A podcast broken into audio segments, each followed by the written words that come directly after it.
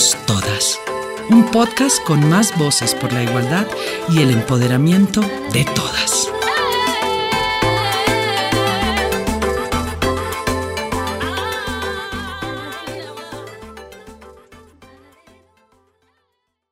Creatividad, posibilidad, respeto. Eso es ciencia. Medicina es sociedad, compasión, construcción, ética. Pandemia es aprendizaje, temple, templanza, esperanza. Yo soy Marta, yo soy caleña, yo soy epidemióloga, yo soy mm, hermana, hija, tía, sobrina, soy amante de la salsa, soy amiga de mis amigos, soy dulce, soy seria, soy brava, soy emotiva, soy profunda, soy lectora, soy contradictoria, soy alegre, soy pensativa, soy médica con especialización en gestión de, en salud pública, con maestría en, en epidemiología, maestría en economía y candidata a doctora en política y desde hace cinco años soy la directora general del Instituto Nacional de Salud de Colombia.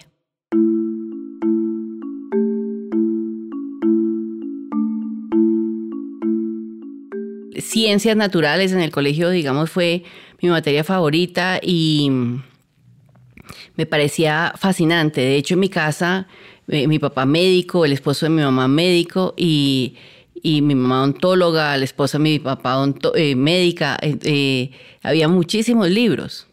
Digamos que, que, la tarea de mis papás más bien fue como hacia la lectura. Y dentro de la lectura muchísimos libros muy interesantes y eso me, me, me llevó más bien por ese camino. Creo yo que, que, es, que es de ahí, de mis, de mis inicios. El, el esposo de mi mamá, que es pues mi, segundo papá, eh, toda una vida, digamos, a su lado también, él tenía, eh, un, es, ginecólogo y tenía un centro de reproducción asistida de los pioneros en Colombia. Y siendo yo un adolescente y eh, iba algunas veces con él y me mostraba cosas muy interesantes. En el microscopio veíamos cosas que tenían que ver con la fertilidad humana, me mostraba con mucho detalle eh, lo que hacían, los procedimientos, y, fueron, no, no, puedo decir que fueron más de cinco veces, pero me pareció tan interesante. Era, era, era, digamos que era un medio natural para mí eh, que se hablara de, medicina y de ciencia en mi casa. Realmente hay una persona que admiro muchísimo, que es la doctora Nubia Muñoz. Nubia Muñoz es una colombiana eh, que vive en Francia que de hecho ya fue candidata al premio Nobel. Eh, en mi caso, Nubia no ha recibido eh, la gloria que se merece, a pesar de que tiene un gran reconocimiento, la Legión Francesa, tantas cosas, pero, y lo digo porque ella es la artífice en gran medida de, de grandes adelantos en la ciencia. Y ella es una persona encantadora, es un gran ser humano, que creo que es lo más importante en la vida. Y Nubia, eh, en, algunas entrevistas yo le he, oído varias veces algo que es muy interesante, que ella dice, yo soy hija de la educación pública, primaria pública, bachillerato público, universidad pública, posgrado público. Y es una gran científica colombiana. Ella eh, me parece una mujer de admirar.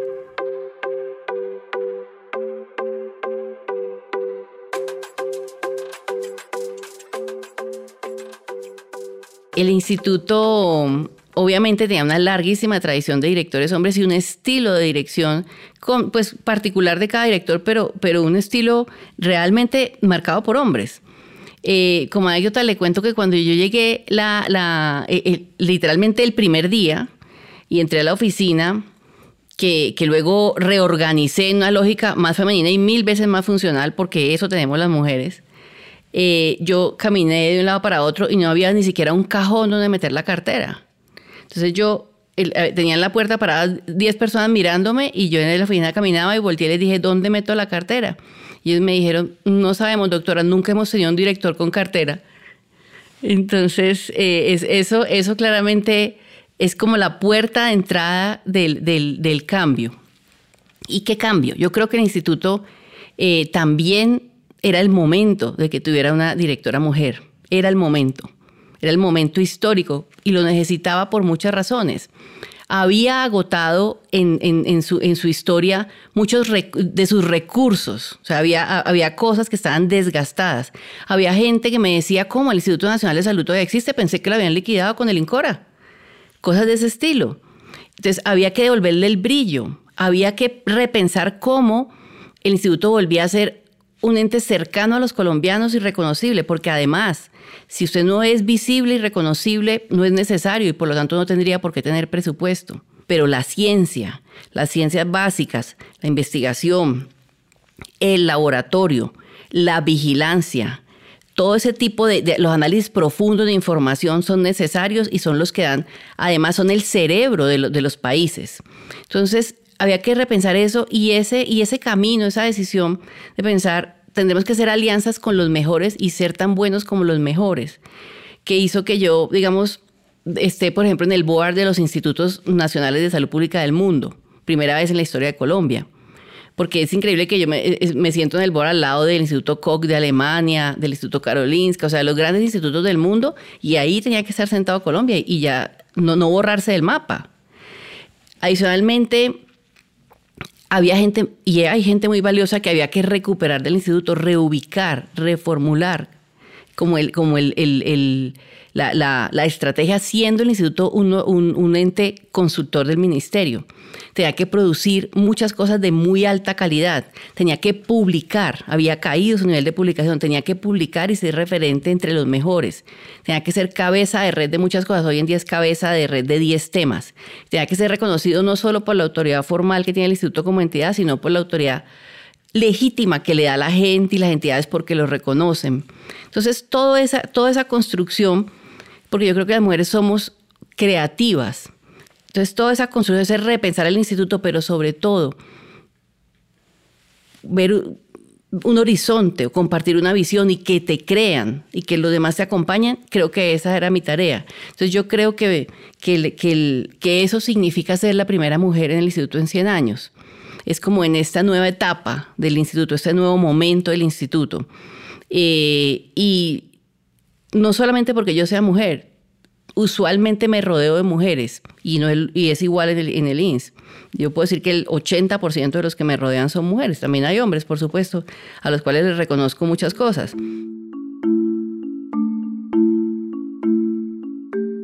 En mi día a día tengo, eh, digamos, en el despacho, eh, ahí conmigo tengo cuatro asesores, tres, tres son mujeres.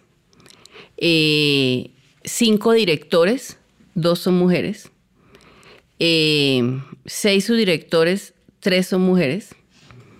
Y digamos en, general en todos los equipos funcionales y, por ejemplo en pandemia manejando procesos muy estratégicos como el crecimiento, la expansión acelerada de la red de laboratorios de Colombia, el manejo de los nuevos sistemas de información, como por ejemplo muestra eso lo han liderado mujeres. Mujeres que no hacían esa tarea, pero que tienen el talento suficiente para que yo, las pude mover en momentos críticos, encargarle cosas muy difíciles en muy poquito tiempo, que son hoy en día un éxito muy importante. Yo creo que el mérito mío será el ojo para ver quién en dónde pero el mérito de ellas está en no ser inferiores al reto y haber podido construir esa tarea que yo les encomendé.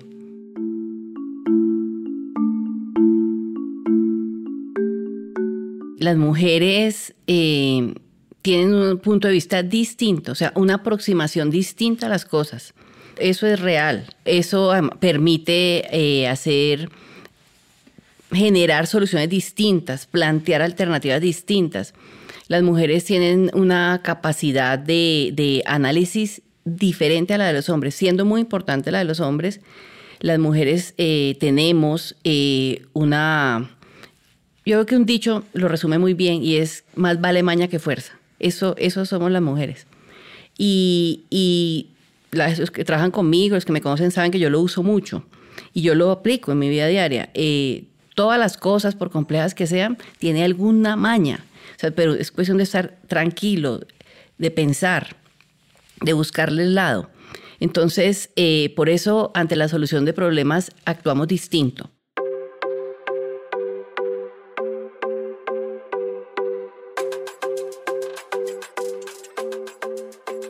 La pandemia, digamos, en, un inicio tuvo como un tsunami. Fue para nosotros un tsunami. Entonces teníamos que ser capaces de nadar en el tsunami, pero de mantener eh, en pie la estructura institucional para generar una respuesta. Eh, la, la, respuesta alrededor, como tener plata, ese tipo de cosas para comprar cosas que necesitábamos, pues es más lenta que la necesidad. Entonces ahí utilizamos toda la, capacidad creativa. Eh, eso, es un reto y eso hay que hacerlo y lo hicimos. Sin embargo, lo más difícil de eso es que estás solucionando el reto, solucionando el problema día a día, hablando la, la, solución que buscamos, la solución que yo creo que es la correcta, la sigo creyendo, que fue crear redes de colaboración público-privadas.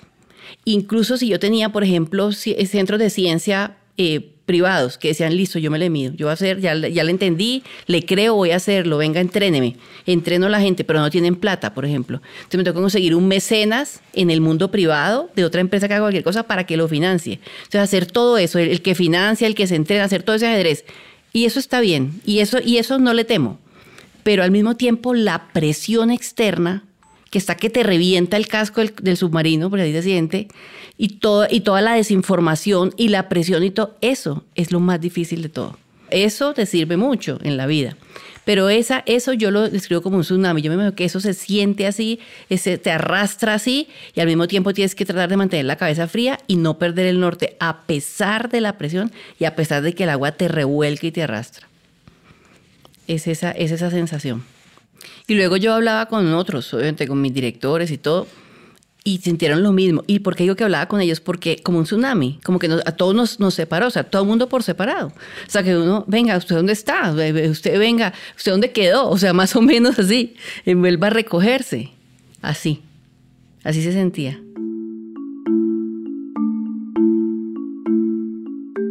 Hay dos aspectos que quiero hablar por separado uno, la producción de los datos, no, lo, que, lo que contienen los datos. La producción de los datos es uno de los grandes retos que hemos asumido eh, y con éxito. La, Colombia tiene uno de los mejor, la mejor data, una de las mejores datas del continente. Eh, crear datos abiertos al mismo tiempo que se hace respuesta a una epidemia de ese tamaño, pues es todo un reto. Eh, y es algo bien importante. Pero ¿por qué lo quiero resaltar? Porque todas las personas que producen esos datos abiertos del instituto, los del dashboard general y los internos para alcaldes y gobernadores son mujeres. Todas.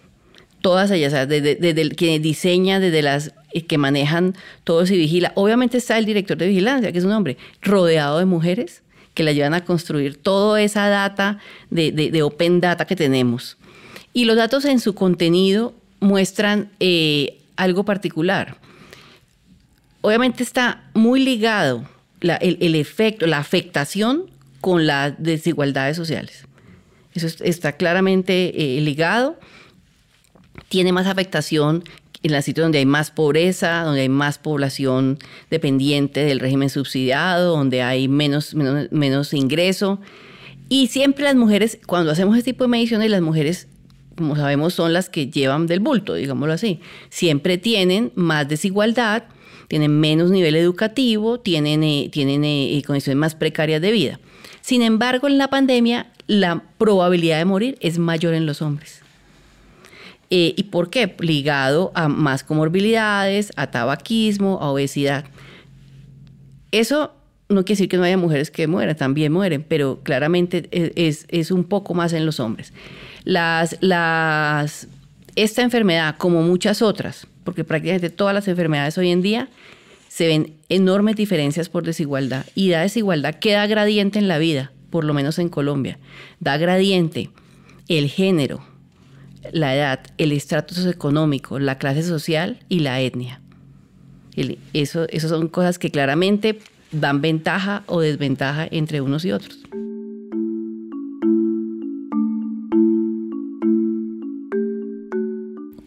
Cuando hay un mar de, información, no necesariamente de, pues, de conocimiento, de cosas que hayan sido verificadas, un mar de información, por no decir un mar de datos, que realmente hay, hay un océano de datos, eh, se utiliza las revisiones sistemáticas de la literatura para poder separar la paja del trigo y poder ver lo que es verdad y lo que no es verdad. Eso es un ejercicio que se hace rápido para responder preguntas que necesitamos saber ya.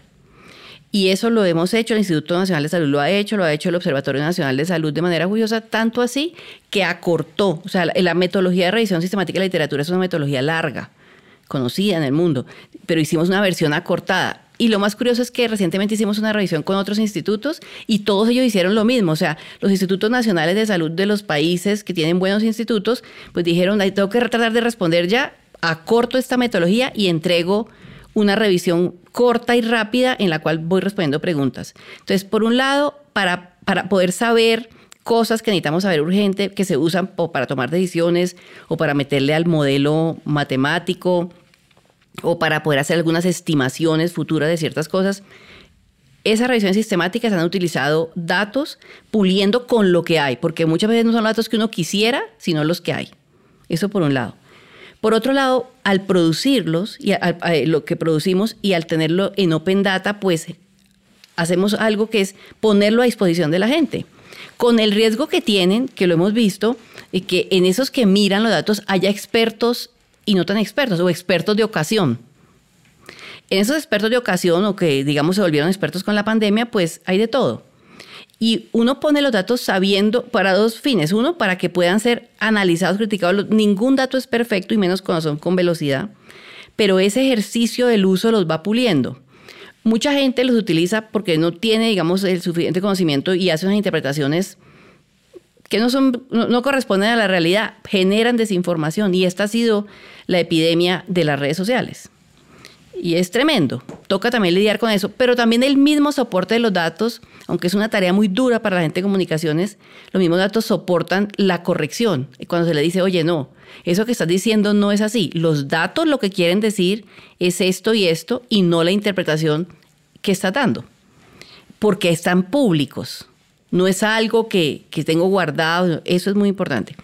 Y ahora bien, los datos más sólidos y aquellos que, que, sacamos de una medición específica hecha con esa intención, por, por, ejemplo el Estudio Nacional de Cero Prevalencia que estamos haciendo, pues son muy poderosos y, son la base de la investigación en salud. Nos está dando, eh, ese estudio de cero prevalencia nos está dando información valiosísima de cómo está Colombia en este momento, qué tanto susceptibles quedan, pero además seguramente de ahí van a salir muchas otras investigaciones derivadas porque la investigación es como, como una, una cadena, como las dendritas del cerebro, de miles de, ramificaciones que van dando otras nuevas investigaciones, nuevas preguntas, nuevas preguntas. Eh, la, data eh, producida por Colombia es muy valiosa, la producida por otros países que la tienen a disposición es muy valiosa y es ese ejercicio el que los, los analistas del instituto y de otras entidades, digamos, han utilizado. Por eso también eh, desde el 20 de enero y con el fin precisamente de retar los análisis que el instituto hacía, porque nada peor que, que, digamos, estar yo con yo en un comité de autoaplausos, eh, creamos un grupo de modelado, un grupo de modelado que es un grupo de WhatsApp, para ser claros. ¿Y quiénes están? Diferentes entidades públicas y privadas, nacionales e internacionales, que no tienen con nosotros ningún vínculo distinto a tener hacer ese apoyo colaborativo con el Instituto Nacional de Salud de Colombia. De hecho, tengo un grupo, tengo de esos modeladores, hay unos que están en Myanmar, otros que están en, San Francisco, pero eh, ahí todos los días estamos unidos y los modelos del instituto han sido retados por esos diferentes observadores con diferentes puntos de vista y por eso son tan sólidos. Creo que eso es lo que debe hacerse y los datos por eso se comparten de manera permanente. También han sido críticos duros y ellos mismos nos han dicho, venga, Tal datos hay que pulirle, hacerle, y la data por eso es muy sólida.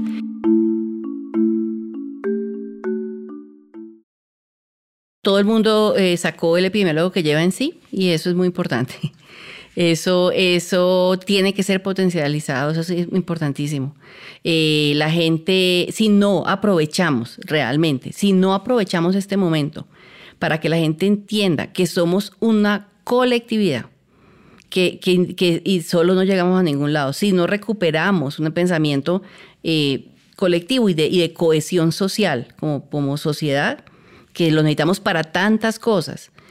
Y lo digo porque la, la, e, e, este, en este momento la gente entendió que hay asuntos que lo superan, que, no, lo, es un asunto ni de plata, ni de educación, ni nada, que hay cosas que son fundamentales, son la esencia de la vida, que como colectivo podemos lograr cosas. Y en esa parte todavía falta que, que se interiorice y es importante, por ejemplo, las medidas individuales que cada uno tiene que asumir no están siendo tan claras o tan asumidas como se debería. Pero también tiene que ver con el, con el, con el, cosas como, como la epidemiología, los datos, el cálculo. La gente ve lo importante, lo importante que puede ser, porque pensemos, pensemos en el último, en los últimos 70 años. Nadie puede decir, nadie, todo, todos, todo el mundo suele decir, lo, la época que me tocó vivir a mí fue sin precedentes. Todos, si uno habla con los papás de uno y los abuelos de uno, la época me tocó fue, sin precedentes, pero no es cierto. Si, si realmente se revisan los últimos 70 años, nada, salvo las guerras mundiales o la gripe española en 1918, nada realmente arrodilló al mundo como esta vez. Nunca una, una, una, pandemia se había expandido tan rápido porque no existió en el pasado la globalización y el, y el, y el, y el, y el transporte aéreo. Nunca en el mundo había existido una cuarentena simultánea en todo el planeta. Nunca. Porque ni siquiera existían las telecomunicaciones para decir que, podían ponerse de acuerdo para hacer una cuarentena simultánea. O sea, es algo sin precedente. Entonces, realmente eh, este, esta es una oportunidad de oro y, esta, y esta, estas palabras, digamos, que suenan, medicina, epidemiología, epidemia y todo, yo creo que ha servido para la reflexión de muchas personas. Yo creo que al sistema de salud lo va a cambiar profundamente y a las personas las, les tiene que cambiar las prioridades. Yo creo que no saldremos iguales de esta pandemia. Yo creo que la humanidad no saldrá igual, saldrá transformada, como si nos hubieran pasado por un crisol.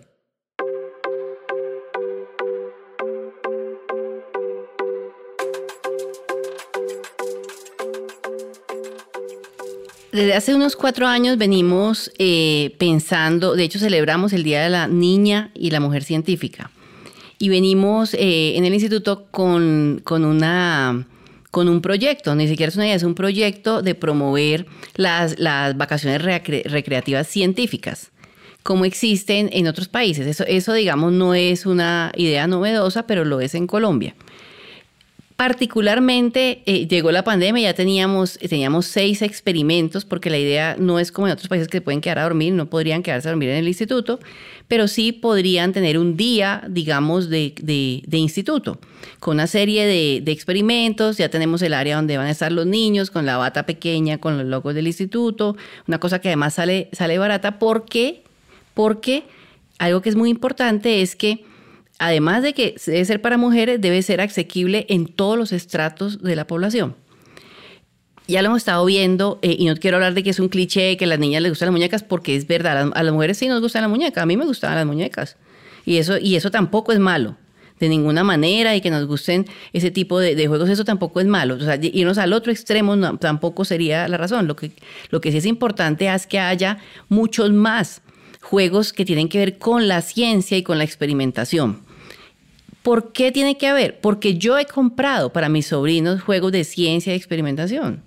He comprado cosas que son sumamente costosas, para que no las podría adquirir para un regalo de Navidad, pues una familia de, estrato eh, medio bajo ni bajo, que son costosas, es un regalo costoso. Entonces, si ese tipo de, juegos o de aproximaciones no están disponibles para hombres y mujeres, pues probablemente mucho menos para las mujeres. Porque tiene que estar, eh, tiene que estar eh, la oferta tiene que ser abundante para que le alcance a llegar a las mujeres y eso es algo que es conocido para que sea tan común la oferta que además de lo, del, del regalo, digamos, que va a existir, la, muñeca, la Barbie, lo que va a existir, existe también la posibilidad de tener ese tipo de, juegos que resultan siendo muy interesantes. Además, la oferta eh, pública, por ejemplo, de museos, eh, de, actividades interactivas, de, de, astronomía, ese tipo de cosas, tiene que ser y, hay una muy escasa adaptada a niños y que sea asequible y, cercana a, niños y niñas y en todos los estratos sociales. Es algo que no está claramente, eh, no existe en Colombia y no es solamente del Estado, es público y privado. Es algo que es bien importante, no, no, es, no es algo común. Asimismo, algo que es lamentable es la disminución de la capacidad de lectura. Y la lectura está directamente relacionada con la ciencia directamente. No solamente con, un laboratorio complejo, no. la mayoría de la ciencia entra por la lectura.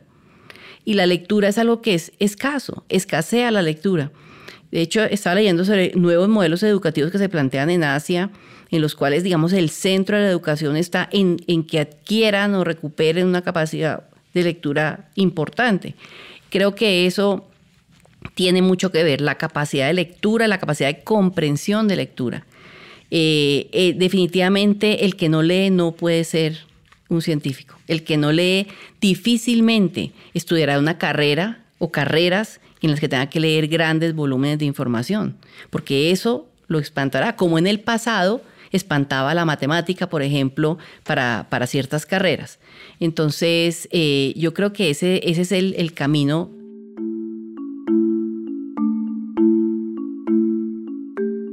Hay una brecha, una brecha que, es predecesora de esas.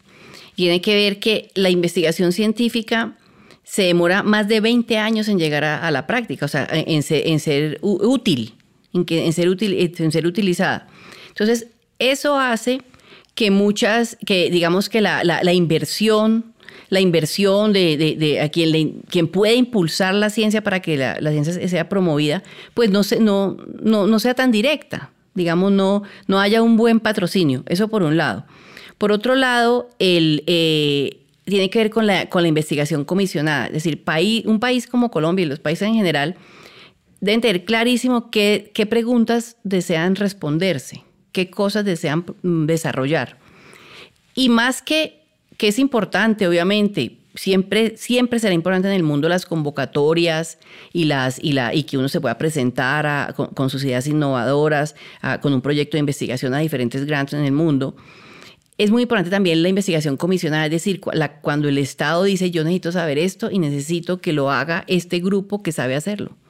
Es muy importante que eso exista. esa investigación comisionada produce que los grupos sean más estables, los grupos de investigación sean más estables, puedan tener personas que vivan de la ciencia, que reciban salarios que viven de la ciencia. Y de esa manera eh, hacer carrera en ciencia, no una carrera, no una carrera con un voto de pobreza, no, una carrera que, que genere unos ingresos importantes para vivir, no solamente para el investigador principal, sino para todo su equipo que lo acompaña. Entonces, ese tipo de, generar del sector de la ciencia una, una, un, sector productivo, sector productivo en el cual los científicos eh, puedan trabajar y producir y prosperar, es algo muy importante. Eh, ahora bien, hay, hay diferencias entre hombres y mujeres, sí, pero también tiene que ver precisamente con eso, con las oportunidades, con la cantidad de plazas que existen, que son pocas, con, las, con la capacidad, con la posibilidad de crecimiento. Entonces, eh, eh, si, hay, si el sector se vuelve grande, si hay muchos más grupos, si hay gente financiando, si hay muchas líneas de trabajo, los grupos crecerán, habrá más investigadores principales y habrá más mujeres ahí alrededor generando, digamos, nuevo conocimiento. Es, es, es más, que, más que una discriminación, es una consecuencia de un sector que no es tan grande y que no está bien financiado.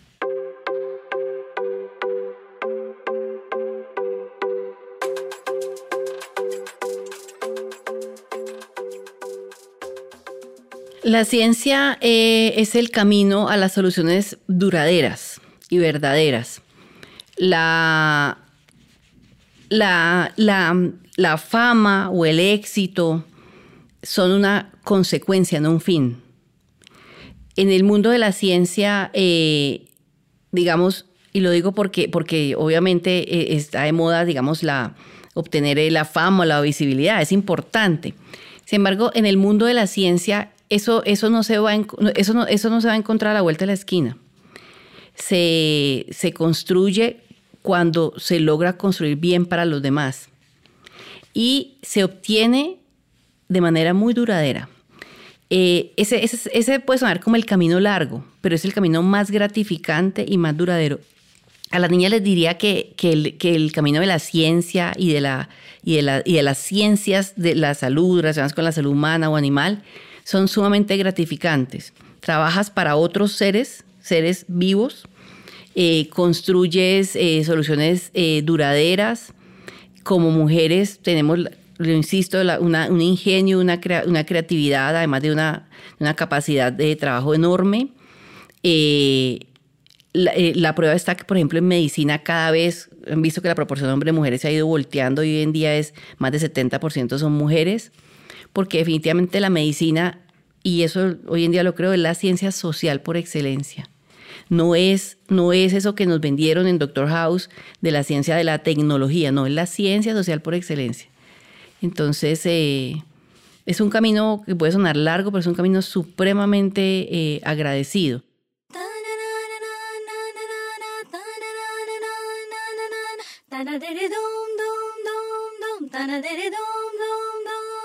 El poder transformador, el poder que convierte, no que ataca y elimina, sino que convierte, lo tenemos las mujeres. uno para competir con hombres no tiene que volverse un hombre. Tiene que ser mujer y utilizar todas las cosas que las mujeres tenemos. En ese terreno somos casi, casi invencibles.